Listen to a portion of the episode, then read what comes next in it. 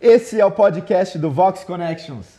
E eu tô aqui para apresentar um pouquinho quem nós somos. Eu sou a Ana Zanetti, esposa do Stefano. Eu tô aqui com a Alana e com o Israel Enijar e nós somos o, o, a liderança do Connections. Então, a Alana e Israel, eles têm uma empresa muito legal, que é a Psi do Futuro. Vocês podem explicar um pouquinho pra gente o que é a Psi do Futuro? Podemos sim, eu vou deixar pra minha esposa. muito bom. Gente, então eu sou psicóloga e eu desde o início da minha carreira eu decidi focar completamente no atendimento online e desde então a gente tem começado a ajudar muitas psicólogas que estão nessa mesma jornada, né, de conseguir captar seus clientes, de usar as redes sociais para isso.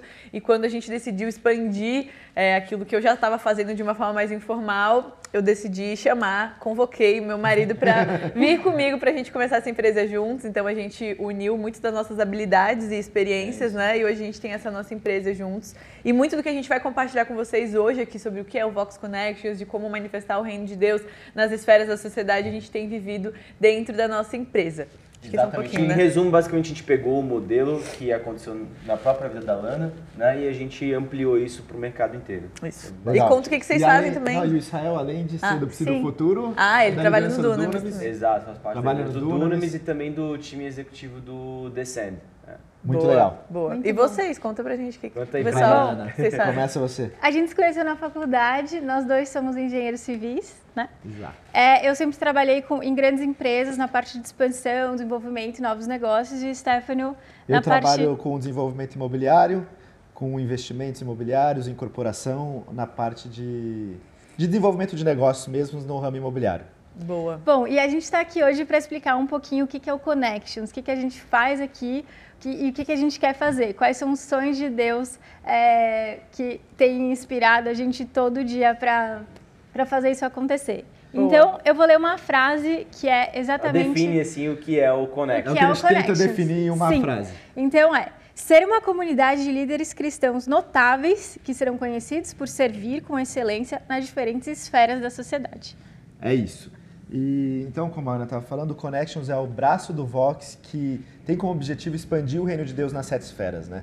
A gente, a maioria de nós foi chamados para atuar fora do, da, das paredes da igreja. Uhum. E, e a gente fala em servir a sociedade. E quando a gente fala aqui uma comunidade de líderes cristãos notáveis, é, quando a gente vê notável na Bíblia, o que, que a gente. Eu queria ler um versículo aqui que eu acho que define essa palavra notável. O que é ser grande no reino de Deus? E está em Marcos 10, 42 até 45, que diz assim: é, Jesus chamando assim. Então, tinham, os discípulos tinham. É, Tiago e João estavam ali eles falaram assim: A gente quer sentar à sua destra e à sua esquerda, Jesus, na sua glória. E aí os outros discípulos ficaram um pouco indignados com isso e Jesus responde assim: Mas Jesus, chamando-os a si, disse-lhes: Sabeis que os que julgam ser príncipes dos gentios, deles se assenhoreiam, e os seus grandes usam de autoridade sobre eles. Mas entre vós não será assim. Antes, qualquer um que entre vós quiser ser grande, será vosso serviçal. E qualquer dentre vós que quiser ser o primeiro, será servo de todos. Porque o Filho do Homem também não veio para ser servido, mas para servir e dar a sua vida em resgate de muitos. Então aqui resume, né, o que a gente foi chamado para fazer. Boa. A gente foi chamado para servir. Sim. E, e o Connections é isso, é a gente servindo e através desse serviço e brilhando a luz de Cristo transformar as pessoas e a sociedade. Exatamente. Muito bom. É, muito do que a gente está fazendo aqui vem de uma, uma indignação, assim, de olhar para a igreja como um todo, né? não especificamente uma, mas a igreja como um todo, e ver o quanto que, em termos de relevância, ela hoje não significa mais ou menos o que ela era no Novo Testamento. Uhum. Né? Quando a gente uhum. olha para a igreja primitiva, a gente vê uma igreja extremamente relevante, a gente vê uma igreja que influencia a cultura, que é, está entre os governantes, influenciando eles, que está transformando a sociedade. Que tem favor hoje, aos olhos de exato, todos. Né? E a gente Sim. olha para os dias de hoje e a gente não vê isso. Então, uhum. a gente é, decidiu fazer, é, mergulhar com Connections nisso, né? Uhum. De propor essa, essa, esse estudo, esse mergulho na igreja primitiva, nas bases bíblicas, que podem nos dar ferramentas uhum. e nos empoderar para a gente começar a transformar a sociedade muito a bom, partir de agora. Muito né? bom. E eu queria só complementar, que é uma coisa que a gente conversa bastante, dessa cultura que talvez você que está ouvindo a gente hoje também já tenha parado é, e se perguntado, nossa, eu não tenho nada para servir na igreja, eu não sou um pregador, eu não sei cantar, eu não sei, sei lá, eu não faço não tenho nenhum grande talento. O que, que eu faço aqui dentro da igreja? A gente fica. Quem cresceu na igreja brasileira, principalmente, como eu, assim, a gente tinha muito essa coisa de qual é o seu ministério, né? As pessoas Sim. perguntavam muito isso, mas qual é o seu ministério? O ministério de louvor, o ministério da pregação, o ministério da dança, até tinha, tipo, tudo dentro da igreja.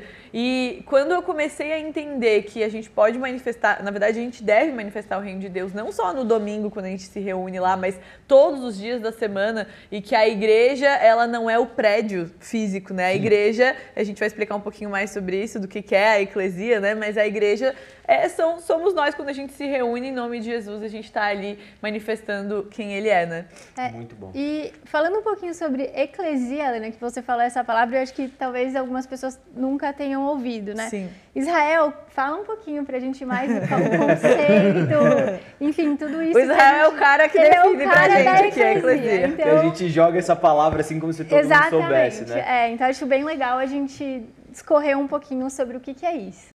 Ana, que bom que você citou sobre a questão da eclesia, porque é, a gente está usando essa palavra como se todo mundo soubesse. Sim. Mas eclesia, ela aparece na Bíblia pela primeira vez numa conversa que Jesus está falando com os discípulos, onde ele pergunta o que, quem as pessoas dizem que eu sou. E aí, é, depois eles falam lá o que, eles, o que as pessoas estão falando, e ele pergunta para os discípulos, quem vocês dizem que eu sou? E naquele contexto todo, ele está falando com Pedro, Pedro se levanta, fala aquelas coisas tudo. E aí, em Mateus 16, 18, ele fala assim: Pois também eu te digo que tu és Pedro, e sobre esta pedra edificarei a minha igreja. E a palavra é, original aqui é eclesia. E as portas do inferno não prevalecerão contra ela. Tá? E essa palavra eclesia não é uma palavra que Jesus está inventando do nada. Tipo, é uma palavra que existe. É uma palavra que ele está pegando de um contexto ali onde ele está vivendo em Roma, que na verdade já vinha desde o Império Grego, né? Sim. E o que, que é essa eclesia? Eu acho que é muito importante a gente falar sobre isso, tá? Porque naquela época existiam basicamente três instituições em Roma. A gente tem é, a sinagoga, onde as pessoas iam para é, se reunir, para aprender sobre a Torá, né? Para discutir sobre os textos ali é, bíblicos. E aí tem o templo, onde acontecem os sacrifícios, onde as pessoas vão ali entregar as suas ofertas para Deus, vão é, falar com os sacerdotes e tudo mais. Mas na eclesia, ela não era, não tinha esse contexto religioso, diferente do templo da sinagoga. Que eram físicos, né? Exato, que eram físicos. A eclesia, não, ela não era um prédio, ela não era religiosa, ela era uma assembleia de pessoas delegada pelo imperador romano para introduzir e implementar as leis do império, tá? uhum. tá? Então o que acontecia? Quando Roma conquistava um, um lugar novo, uma, um novo território, eles pegavam e mandavam o apóstolo, né, que uhum. também é um outro termo que a gente não vai aprofundar aqui, com a eclesia que levava esses materiais de construção e tudo e essas pessoas da eclesia, elas iam lá e implementavam as leis, elas implementavam a cultura, elas construíam coisas para que quando o imperador pisasse nesses territórios, ele sentisse que ele estava em Roma. Muito, Muito legal. Bom. E só pegando um gancho aí que você falou que ele, a, a, eclesia eles mandavam, né? A, a, origem da palavra eclesia, ela vem de duas palavras, ela vem de ek e de eclesia. E ek significa para fora, fora. Uhum. É a mesma palavra que é usado em que a gente já ouviu talvez, ekbalo, uhum. que é quando Jesus fala assim, ore para que mande, ceif... é, rogai, pois, ao Senhor da Seara que mande ceifeiros para a sua seara. Uhum. Essa palavra ekbalo tem esse ek, e da eclesia é ek para fora, eclesia que é chamado. Uhum. Então, basicamente, a eclesia o que é? É um chamado para fora. E uhum, quando a eclesia era enviada, é, é, ela era enviada para fora. Então esse é o nosso chamado como igreja também, de ser enviados para fora, para a sociedade, para as nossas áreas de, de influência, onde a gente estiver, implantar esse reino de Deus. Assim como os apóstolos implantavam a cultura Exatamente. e as construções e tudo isso, a gente é chamado para implantar o reino de Deus em, onde for.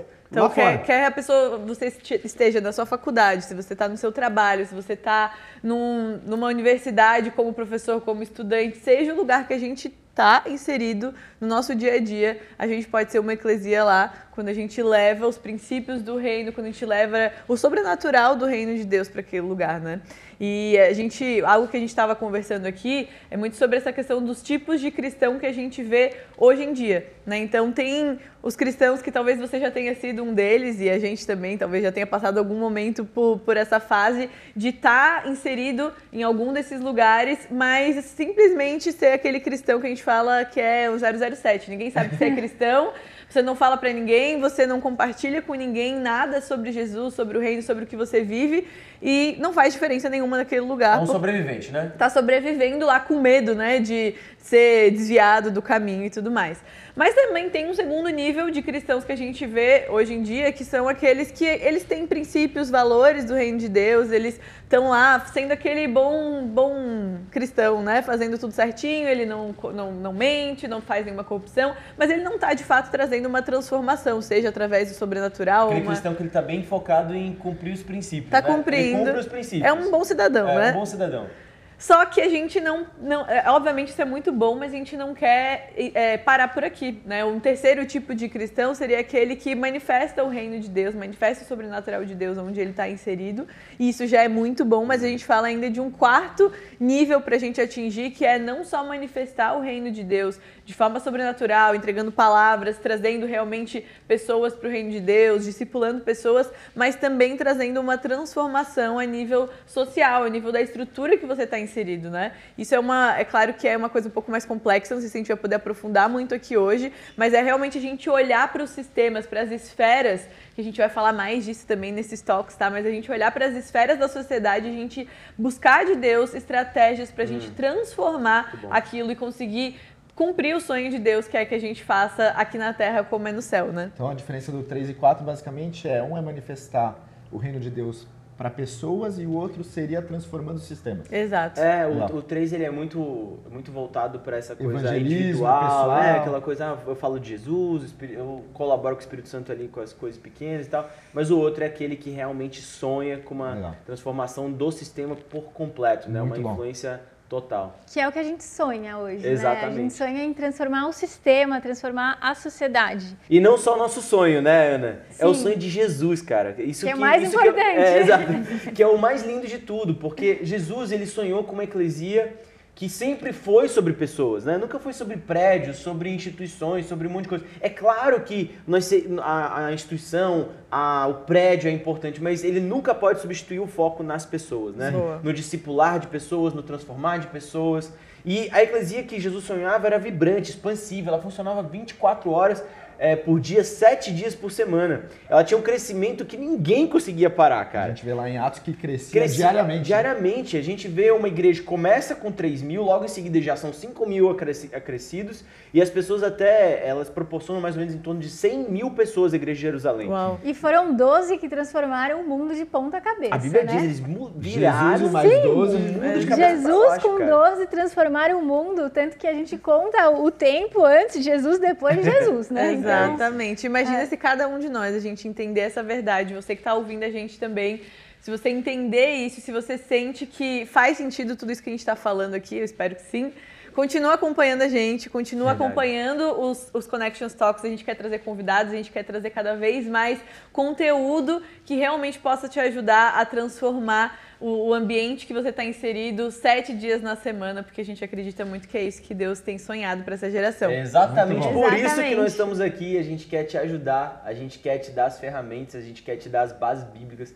para você voar onde você está inserido na sociedade. Exato. Nós, como igreja, nós vamos deixar de muitas vezes ser uma contracultura, uma subcultura para começar a definir a cultura. Amém. Boa, amém, muito bom, amém. amém. Então, obrigada, gente, por, tá, por estarem aqui até agora e até o próximo episódio. Até a próxima. Tchau, até. tchau. Tchau.